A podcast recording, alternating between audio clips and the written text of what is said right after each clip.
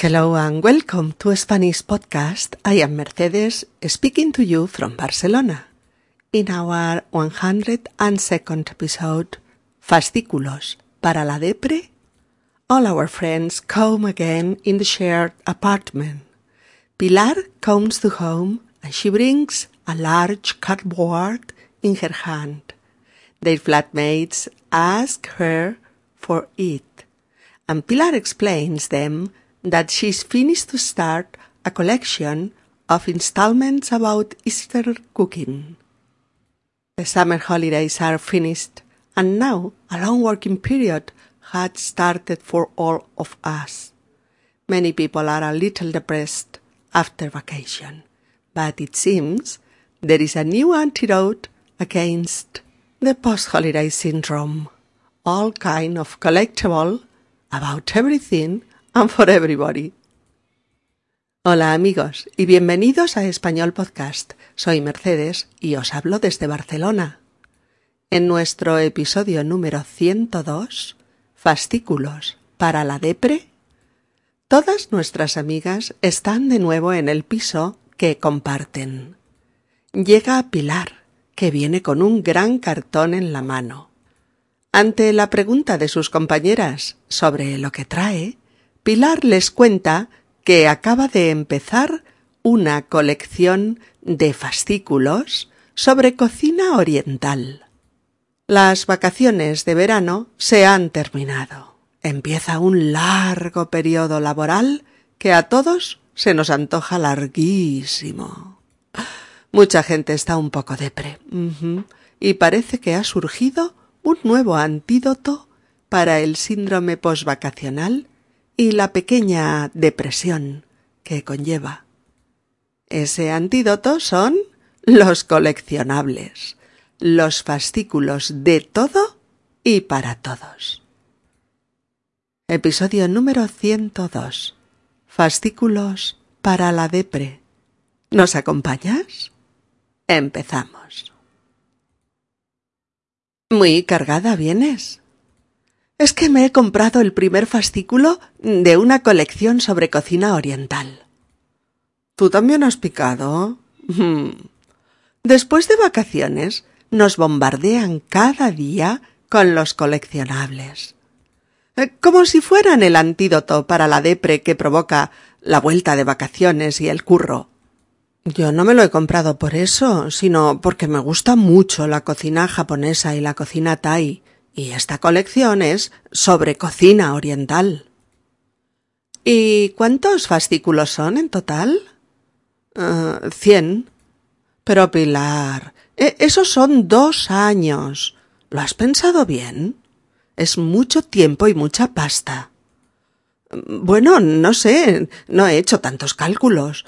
Me apetecía aprender cocina oriental y ya está. Si me canso, dejo de comprar y listo. Claro que sí. Pobre Pilar. Viene encantada con su fascículo de cocina oriental y se lo amargamos. Venga, Pilar, enséñanoslo y dinos qué plato vas a aprender el primero. Pues mira, la colección empieza con una receta de pollo al curry que tiene una pinta que te mueres. A ver, a ver. Ahora resultará que todas nos engancharemos a los fascículos de Pilar. Lo que es la vida. Pilar se ha comprado el primer fascículo de una colección sobre cocina oriental. Hace días que está intranquila, mm, desasosegada. Duerme mal. La invade una especie de de tristeza que no puede quitarse de encima. No sabe qué le pasa, pero desde que ha vuelto de vacaciones y ha vuelto al curro, está en baja forma. Necesita tener una motivación por algo, tener una pequeña ilusión que, que la saque de este estado en el que se encuentra. Al volver a casa, pasa por el kiosco de los periódicos que está en la esquina y allí ve un cartón enorme con unas espléndidas fotos de platos orientales. Pollo al limón ensalada de algas con sésamo, gambas al curry rojo, ternera teriyaki. Madre mía, qué delicia de platos. Su comida preferida. Sobre todo la japonesa, la tailandesa, la thai y la china. pero... pero si son fascículos para aprender a cocinar platos. ¡Ay, qué ilusión! Esto sí que la anima. Esto sí que le levanta el ánimo. La motiva. Le ofrece algo a lo que agarrarse y con lo que ilusionarse. Y lo compra. Sí, sí. El primer fascículo. La primera entrega de la colección.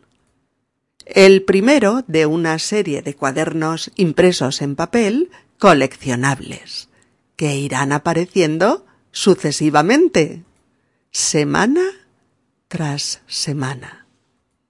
Un primer fascículo en el que te proponen aprender a hacer un pollo al curry exquisito. Fácil, barato y con el que dejarás a tus amigos boquiabiertos. ¿Mm? Un fascículo. F A S C I C U L O. Fascículo. ¿Mm? Un fascículo es cada entrega de un coleccionable. Cada entrega en papel impreso que aparecerá eh, sucesiva y semanalmente. ¿Mm? Sucesivamente y cada semana, semanalmente. Y lo compra. Vaya si lo compra. El fascículo es del tamaño de un folio, pero va inserto en un enorme cartón de 80 por 60, lleno de magníficas fotos de platos orientales. Todos los textos de promoción de la colección. Una cuchara de madera de regalo. Mm, papeles por si quieres suscribirte para recibir los fascículos cómodamente en casa. En fin, todo el aparato de marketing de la empresa editora en el inmenso cartón. Por eso, cuando entra en casa, con su enorme cartón bajo el brazo, Coral le dice Muy cargada vienes. Muy cargada vienes. ¿Qué es lo que decimos cuando vemos a alguien que lleva algo grande consigo o que lleva una carga que no es habitual? E incluso cuando nos queremos enterar, sin preguntar directamente. ¿Muy cargada vienes? Y Coral contesta con ese inicio de frase que ya trabajamos en un episodio anterior. Es que... es que... y que aquí tiene valor de explicación es que he comprado el primer fascículo de una colección sobre cocina oriental. Es que he comprado el primer fascículo de una colección sobre cocina oriental. Una colección C-O-L-E-C-C-I-O-N colección. Una colección es un conjunto de cosas de la misma clase, ordenadas eh, según un criterio determinado y que tiene valor o un especial interés para quien la hace. Se puede hacer eh, una colección de sellos, una colección de muñecas antiguas, una colección de juguetes de hojalata, una colección de vitolas de cigarros puros, una colección de minerales, una colección de películas en blanco y negro, una colección de pinturas mm, renacentistas, una colección de botellas exóticas de cristal, una colección de sobres de tés de todo el mundo, etcétera, etcétera, etcétera. Puedes hacer una colección de lo que quieras. Y las empresas de coleccionables mm, también descubrieron hace ya mucho tiempo que coleccionar cosas puede compensar ciertas frustraciones, mitigar ciertas angustias o desplazar algunas tristezas.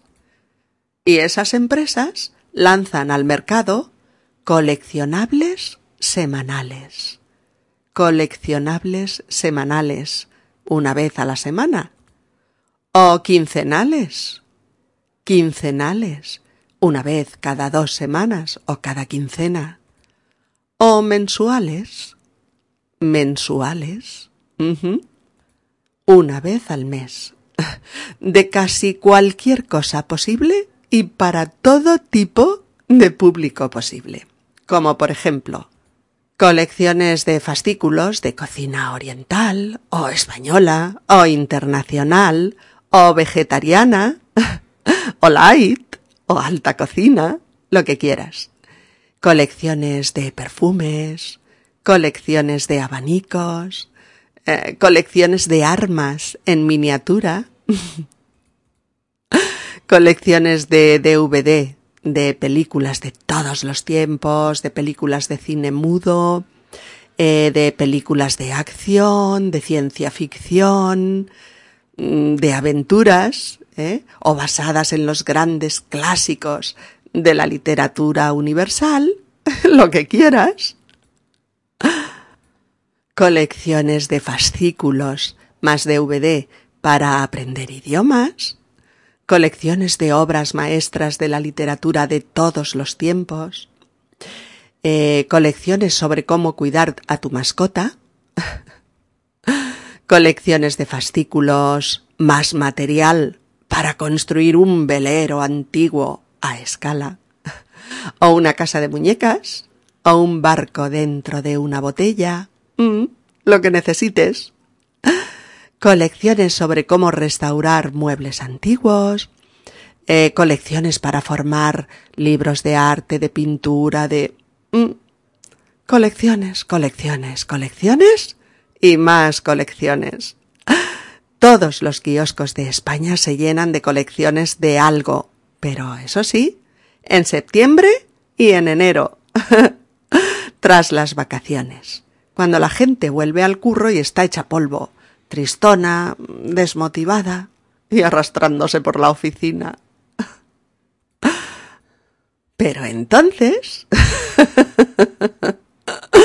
viene el hada buena con su varita mágica y al hop llena los kioscos de promesas, de color, de fotos estupendas que nos muestran el lado lúdico y colorista de la vida y, mm, y compramos. claro que sí. ¿Quién rechazaría una ilusión? Alejandra le dice, ¿Tú también has picado? ¿Tú también has picado? Picar, P-I-C-A-R, picar, en este contexto, quiere decir caer en un engaño. Dejarte engañar por algo o por alguien. Dejarte seducir por la publicidad creerte todo lo que te promete en este caso. Y se explica. Alejandra cree que Pilar ha picado, Pilar ha picado, porque las empresas de coleccionables saben cómo ilusionarnos, cómo atraparnos en sus promesas y, de paso, asegurarse nuestra compra semanal durante un tiempo determinado incluso el tiempo total que dura la colección. Por eso Alejandra dice, ¿tú también has picado? Después de vacaciones, nos bombardean cada día con los coleccionables, eh, como si fueran el antídoto para la depre que provoca la vuelta de vacaciones y el curro. Os lo repito.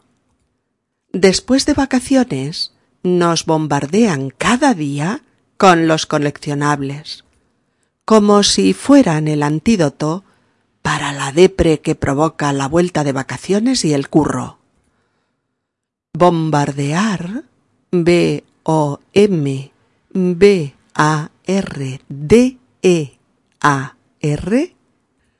bombardear, bombardear es una acción de guerra consistente en arrojar bombas y más bombas sobre un objetivo. En nuestro episodio bombardear quiere decir machacarte día y noche con mensajes de publicidad. Marearte con mensajes publicitarios. Perseguirte todo el día con las mismas historias. Compra, compra, compra, compra y serás feliz. La radio, los periódicos, las revistas, las vallas publicitarias anuncian coleccionables de todo tipo, pero sobre todo la tele. La publicidad televisiva de las más variopintas colecciones es constante, constante, a cualquier hora del día o de la noche, y en cualquier tipo de programa. Como si fuera el antídoto para la depre que provoca la vuelta de vacaciones y el curro. Fijaos, no dice porque es el antídoto, sino como si fuera, como si fuera, imperfecto de subjuntivo del verbo ser, como si fuera es, parece que es el antídoto. Un antídoto, un antídoto, A-N-T-I-D-O-T-O, antídoto, eh, un antídoto suele ser una sustancia que contrarresta la acción de un veneno. Un antídoto es un contraveneno, un antitóxico.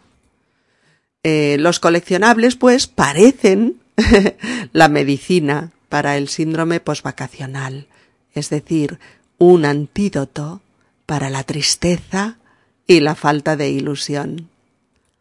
Pilar se defiende diciendo que ella se lo ha comprado porque le encanta la cocina oriental. Cocina china, cocina japonesa, cocina thai, cocina indonesia, cocina vietnamita. ¿Cocina oriental? Monse le pregunta ¿Cuántos fascículos son en total? ¿Cuántos fascículos son en total? O sea, ¿cuántas entregas componen la colección?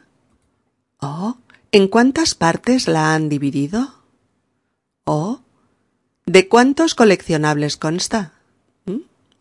Pilar mira el cartón y dice cien. Ante lo que Monse se alarma, porque cien fascículos son cien semanas.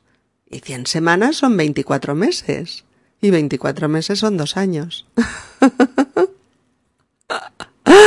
Sí, dos años son dos años de esclavitud, comprando un fascículo todas las semanas. Y dos años de pago semanal de dos euros son doscientos euros en total. Habría que calcular la cantidad de libros maravillosos de cocina y de no cocina que uno podría comprarse con doscientos euros. Pero, pero, pero, pero, ese es el truco que dos euros a la semana no te cuestan un gran esfuerzo. Vamos, que ni te enteras. Con eso cuentan las empresas. El truco del almendruco. Dos euros semanales no es nada. Sobre todo si compras ilusión. Pilar empieza a estar molesta por los comentarios de sus amigas. Y dice que no se ha parado a hacer tantos cálculos. Oye, que si se cansa lo deja. Deja de comprar deja de hacer la colección, la detiene. Fijaos, en este condicional tan sencillito con presente presente. Si me canso, lo dejo. Si no me llama, me largo.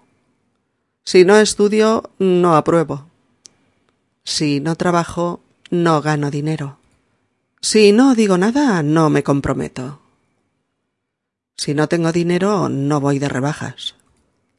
Si no me quieres, me lo dices y listo. En este caso, dejar de hacer una cosa es pararla, es detenerla, finalizarla, dejar de comprar, dejar de comprar es no comprar más, es dar por terminada la colección. ¿Mm? Alejandra se da cuenta de que le están amargando la ilusión a Pilar.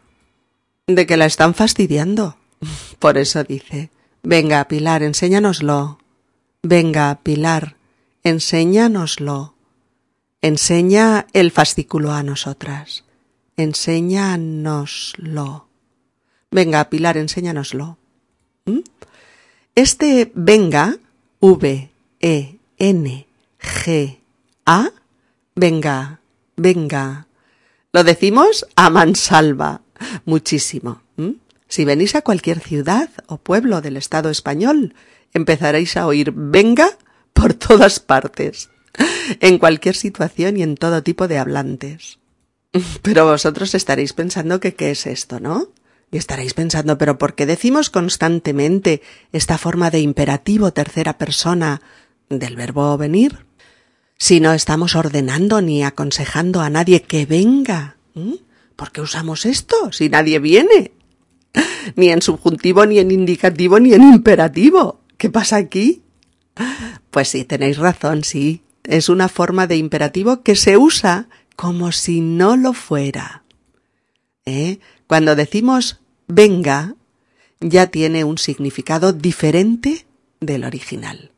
Y además lo usamos para otras funciones comunicativas. Mm, es muy curioso, sí, sí. Fijaos, eh, estas nuevas funciones comunicativas del venga son las siguientes. Animar. Venga, Pilar, enséñanoslo. Oh. Venga, hombre, anímate. Oh. Venga, ánimo, que ya falta poco. Otra función es poner en marcha. Poner en marcha. Venga, ocupad vuestros puestos. Oh. Venga, todos al agua. Oh. Venga, se rueda. Acción. Otra función sería consolar, reconfortar. No ha sido nada. Venga, hombre, tranquilo. No ha pasado nada grave. Oh. Venga, Sandra. Ya verás cómo vuestra relación se arregla. Otra función sería la de pedir un favor, convencer. ¿Mm? Venga, mami, déjame ir al concierto de rock. ¿Oh? Venga, Luis, déjame el coche el fin de semana. Te prometo cuidarlo. Venga, tío. O la de expresar sorpresa, asombro o incredulidad. ¿Que Diego y Sonia se han separado? Venga ya. No me lo creo. ¿O que te ha tocado la lotería? Venga ya. No te lo crees ni tú, fantasma. ¿En serio? Interesante, ¿verdad? Ahora ya podéis manejar el venga sabiendo lo que decís.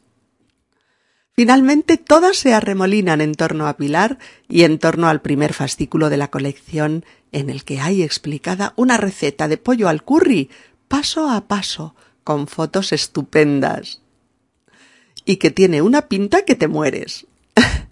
Cuando decimos que algo tiene muy buena pinta, pinta, es porque tiene muy buen aspecto, es porque tiene un aspecto exterior estupendo y se ve muy bien.